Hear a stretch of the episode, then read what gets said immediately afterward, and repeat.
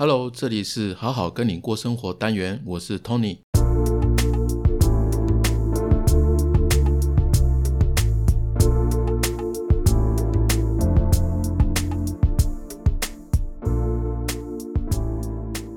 嗨，新的一周又过去了，大家过得好吗？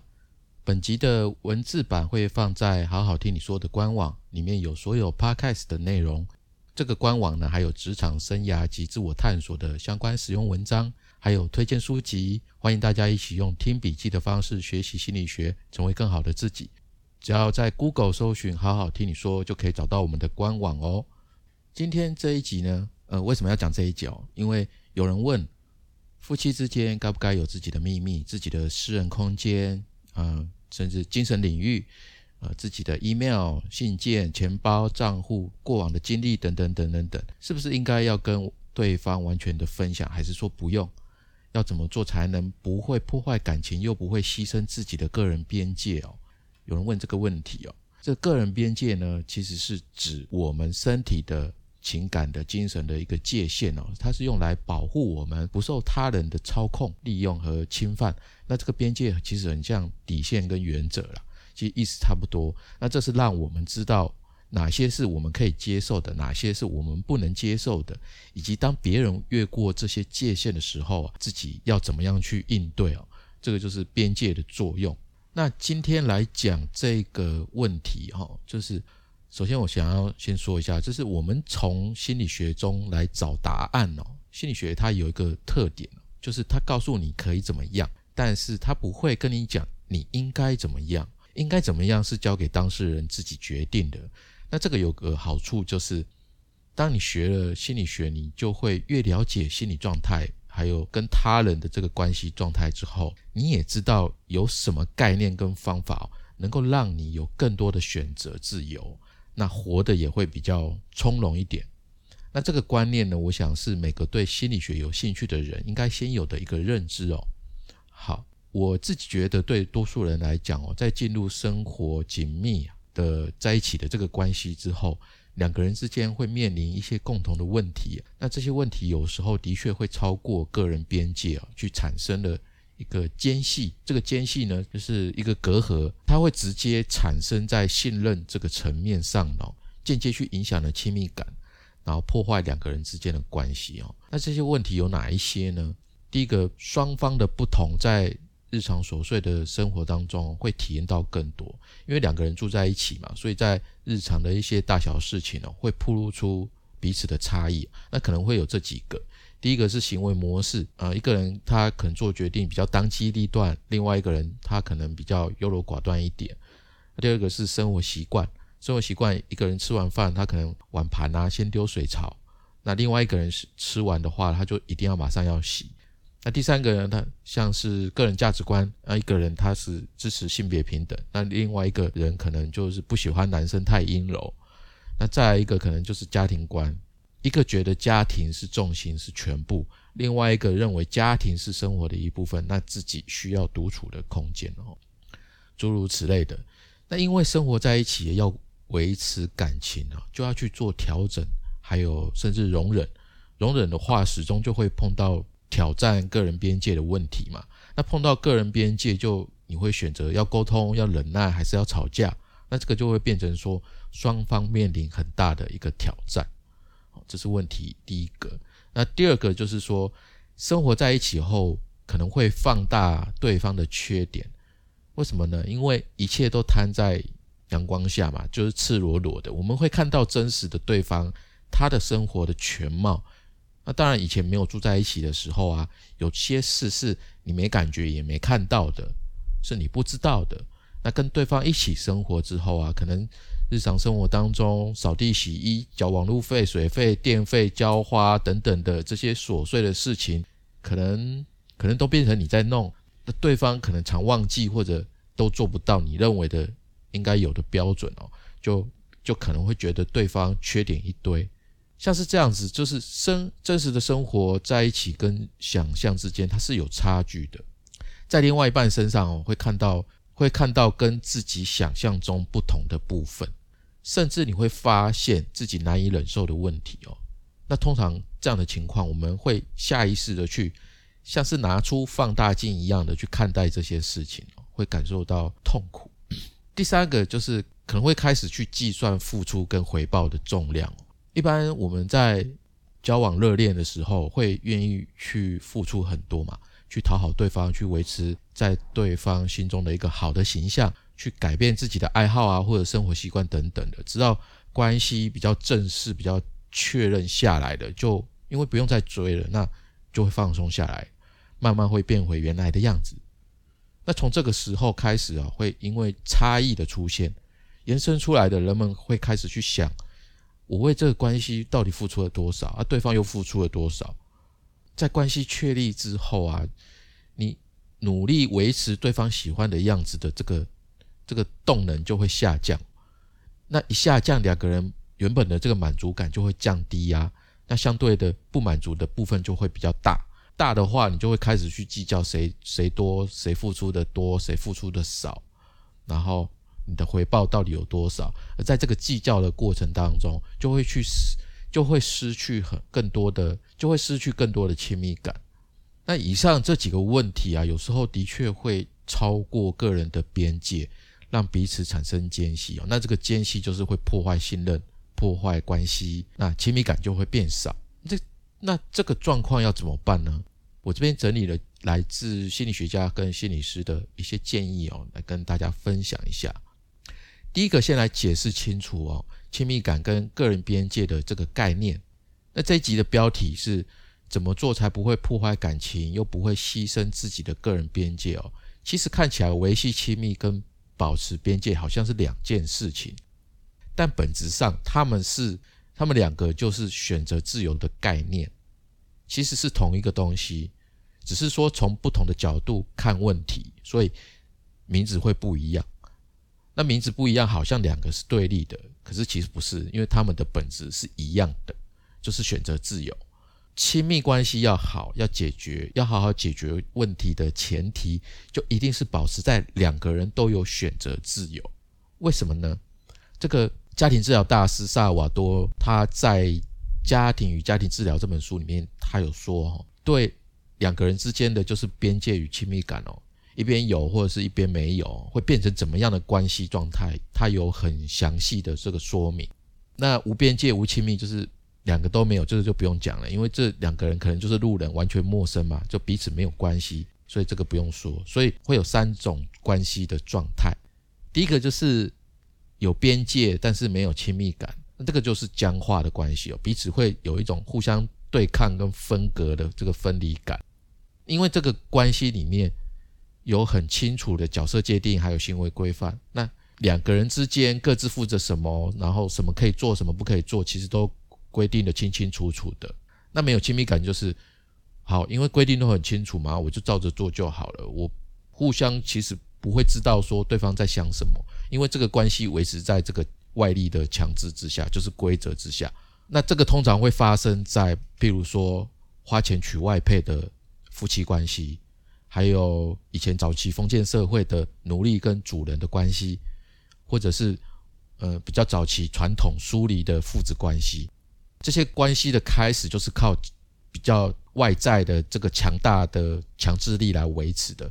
这个外在的强制力，比如说是传统文化的制约，或者是世代相传的规定等等等，在行为层面哦，都就是它有规定在那里，那大家都清楚什么是可以做的，什么是不可以做的。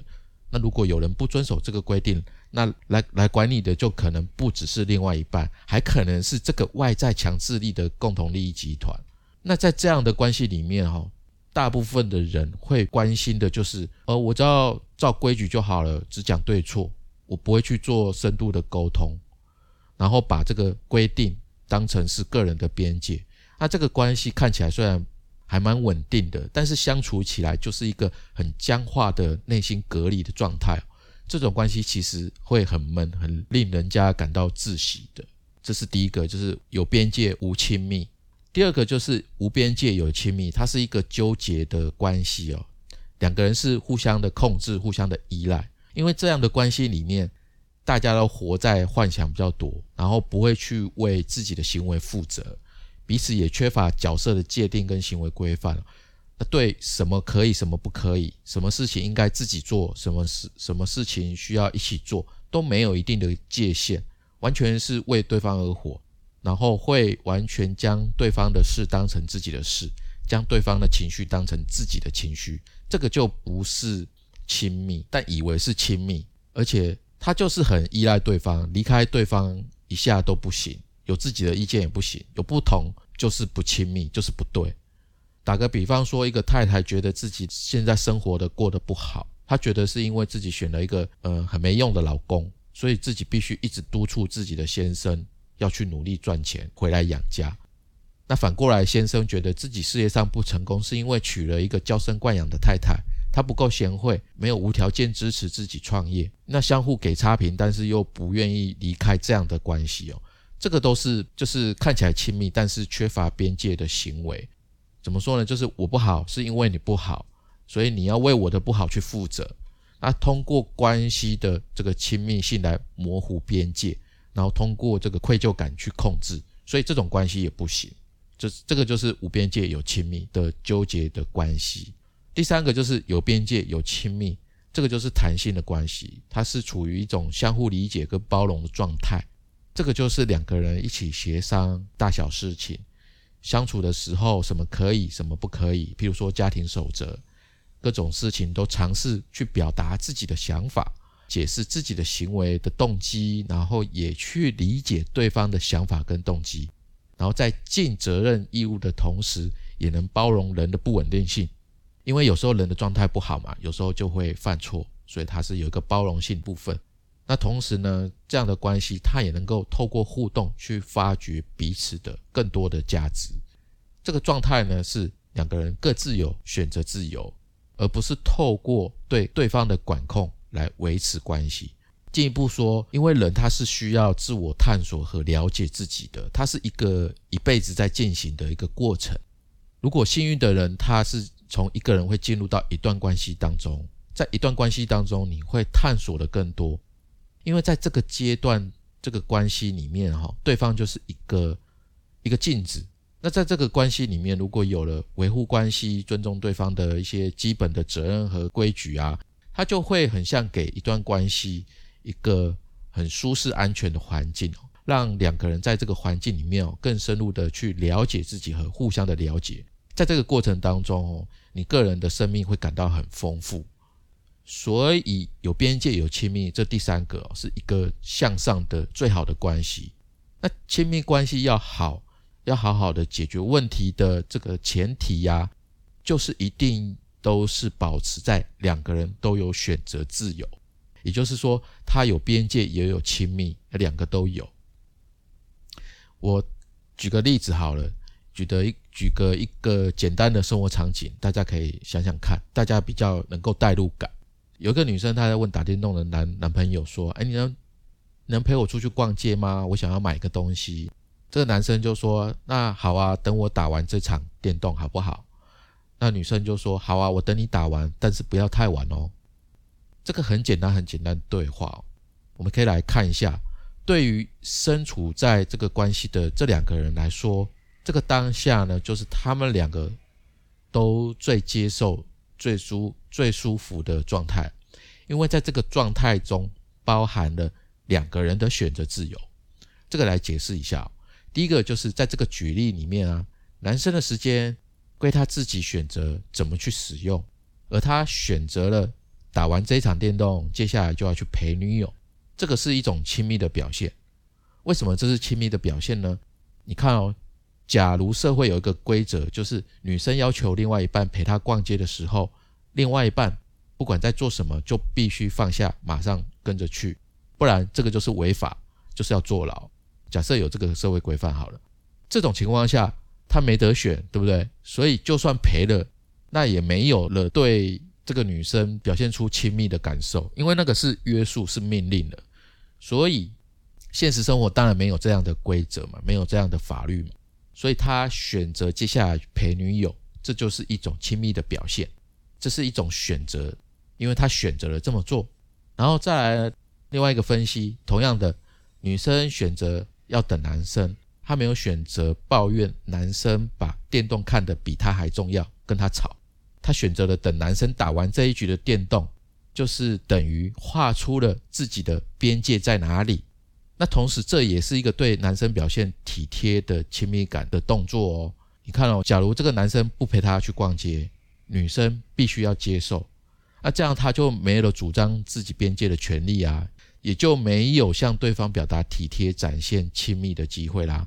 所以，这个女生选择要等男生，然后她说了不希望等得太晚，这同时也是一种展现边界还有亲密的选择自由。所以在这个例子当中，你可以看到，有选择自由才能有机会表现亲密。选择自由其实就是维系亲密，也就是保持边界。所以这两者其实不是对立的。那为什么我们要前面要花那么多时间去讲这个？其实就是在一段亲密关系当中，这样的日常生活当中的小事啊，其实随时在发生。两个人以外的这些外人哦，通常只能看到结果，然后去评论啊，这男的不爱他女友啊，一点都不体贴，不会马上放下电动陪她出去，或者反过来会有的人会批评这个女生，他会说这个女的也太可怜了吧，这男的只管打自己的电动，你还要跟他在一起，你干嘛？所以外人其实很难真实的去感受他们两个的选择，彼此都很乐意，很心甘情愿。那这种感受也只有他们自己知道。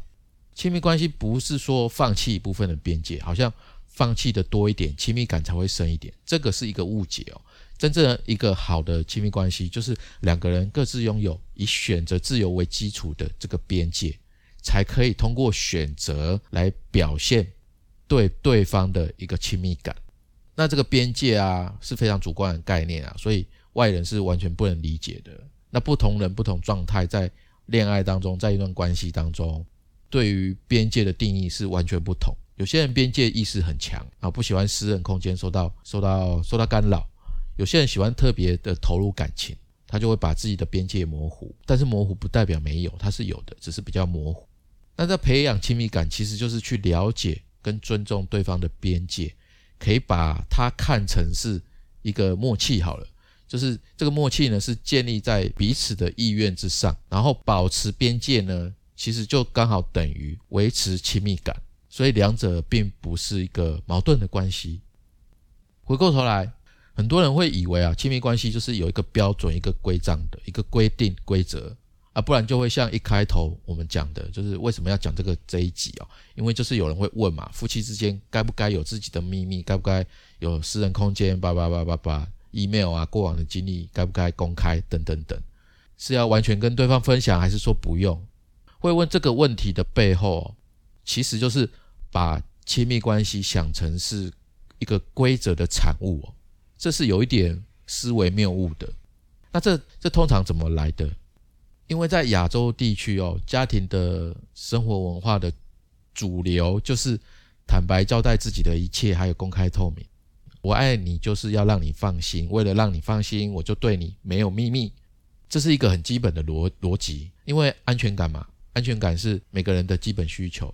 那希望给另外一半安全感，这看起来是理所当然的思维啊。可是这里就有一个问题，就是坦白跟公开透明一定能增加安全感吗？增加安全感就必须要坦白跟公开透明吗？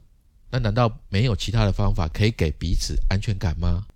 我们举一个例子，然后用三种说法，大家可以套路自己去想一下看看。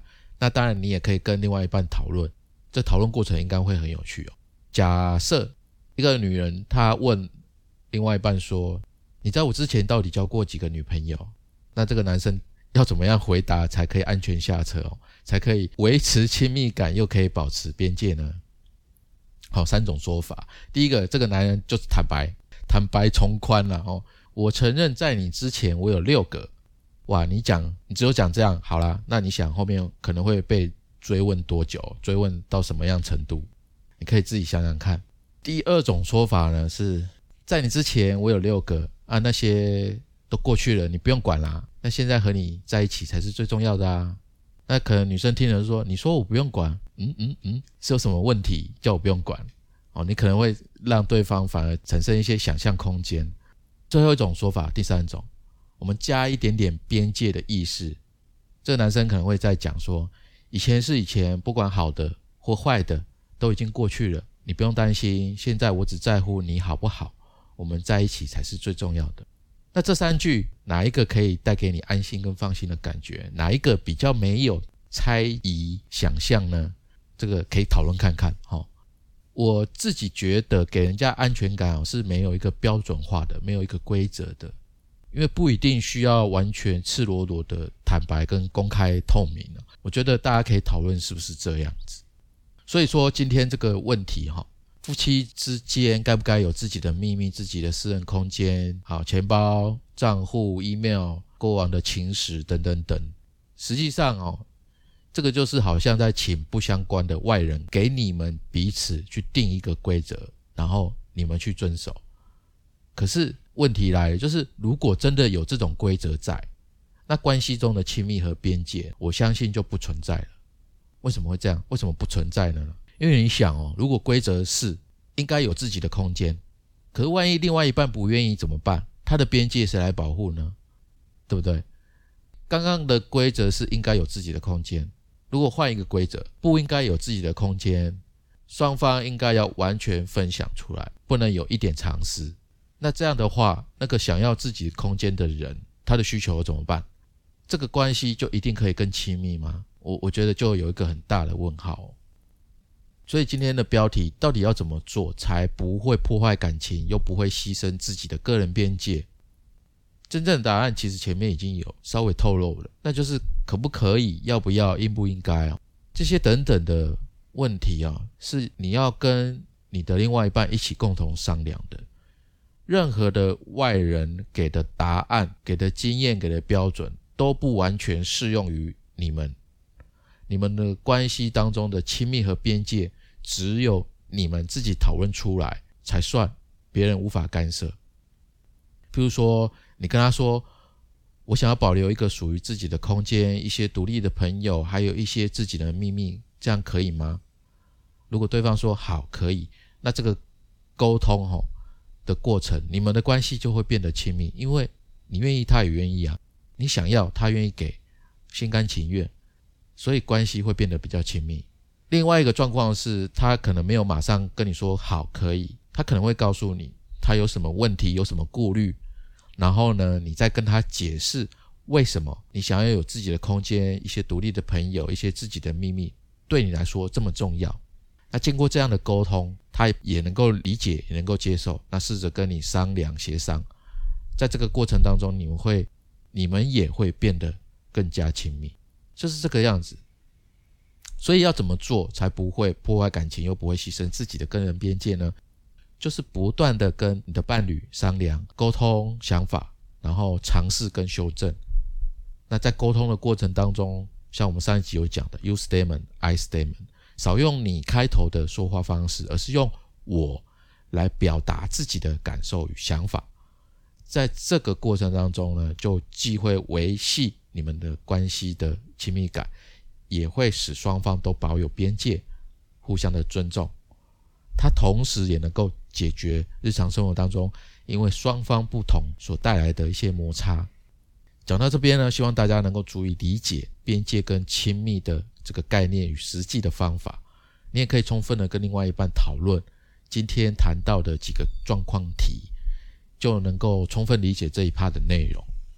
那最后要说的是，发展边界的几个关键重点，我觉得蛮重要的。第一个，思考什么是关系一定会结束的重大因素，去思考什么是自己在这个关系里面哈绝对不能忍受的东西。一旦在你们相处过程当中，一旦出现了，你就会毫不犹豫的去结束、去分手。但这个做结束的重大因素哦，只能是那些真正触犯到你底线的事情，不然如果你定的太严苛，可能会失去发展比较高品质关系的个可能性。因为这个世界上不存在完全符合你所有期待的人，不管跟哪个人建立关系，都是需要经历沟通、理解和相互妥协的这个过程的。第二个就是从我到我们要去保持一个共同体的认知哦，要提升成这个层次。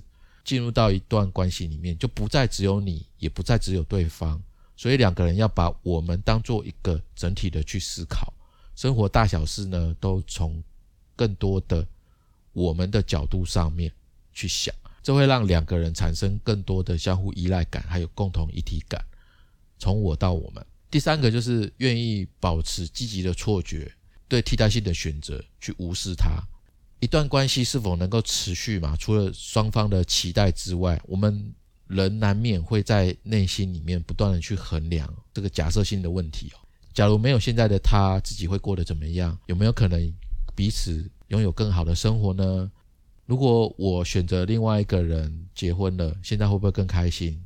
这个就是假设性的问题。那不管对现在的关系哦，你的满意度到底怎么样哦？只要我们认为失去伴侣并不会得到更好的收益，那现在的关系已经是最好的选择了，你就会长期的、持续的留在这个关系里面。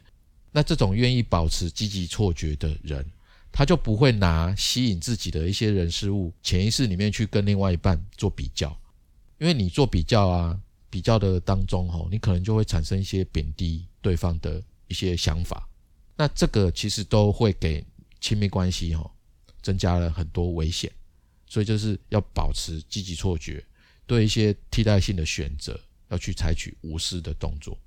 最后一个是这个边界啊，它其实不是像贴在那个玻璃门上面啊，一张贴一张那个禁止进入这个告示栏，因为一般来说，我我拒绝一个跟我没有太大的关系的人，其实你不会花费太多的精力嘛。但是在亲密关系当中，去坚守自己的个人边界啊，不是一种单纯的拒绝，而是它是一种更深层的交流。因为我们可能会感知跟在意对方的失落感，还有他的难过啊，他的不满。我们也可能会去愿意进一步的解释我们为什么这么想，为什么这么做。那你也在这个沟通的过程当中，把这个决定的背后。你自己内心深处真实的感受啊，可能有焦虑啊、担心、害怕等等这些比较深层的意识哦，去告诉对方，所以它是一个很深层面的一些交流。所以边界呢，不是只是一个禁止进入的公告而已。在这个以上呢，是从心理学的角度哦，去阐述今天的这个主题。其实这个整个主题白话文说穿了，就是两个人在一起嘛，那两个人就是感到舒服是最重要的啊。那我从来也没有听过说谁谈恋爱谁结婚，他会毫无自我、毫无边界感，还能够保持快乐跟亲密的长长久久。我觉得应该是不太可能的。所以不管是不是在一起，结不结婚哦，一个人首先他是一个人嘛，他是一个个体，啊，每个个体每个正常人都需要自己的个人空间啊。那种每天固定时间要跟对方报告、要跟对方打卡的做法，比如说吃饭吃什么，要和谁吃，都要汇报啊，银行卡密码都要对方都要都要知道，都要有，或者是甚至卡都是对方拿着。然后你今天认识了什么朋友，跟谁出去了，都要完全报告，这不是烦死了，不是吗？谁会喜欢这样的生活呢？谁会喜欢完全被制约呢？应该不是大部分的人。好的，希望这一集的主题大家都能够有一些收获，大家也可以一起去讨论看看。最后来讲一讲为什么我觉得每个人都需要学习心理学呢？因为我真的觉得它帮助了我，正确的、科学的、逻辑的来了解自己。与能够对他人更加的感同身受，而且学习心理学可以让你在这个人云亦云的时代中不会焦虑的随波逐流，更能够在不确定的时代特征下去生活的更好。心理学虽然涉及很多个人内心啊、生活及工作上的层面，它其实涵盖很广，也很专业。正因为它的专业性高，所以一般人并不容易学习。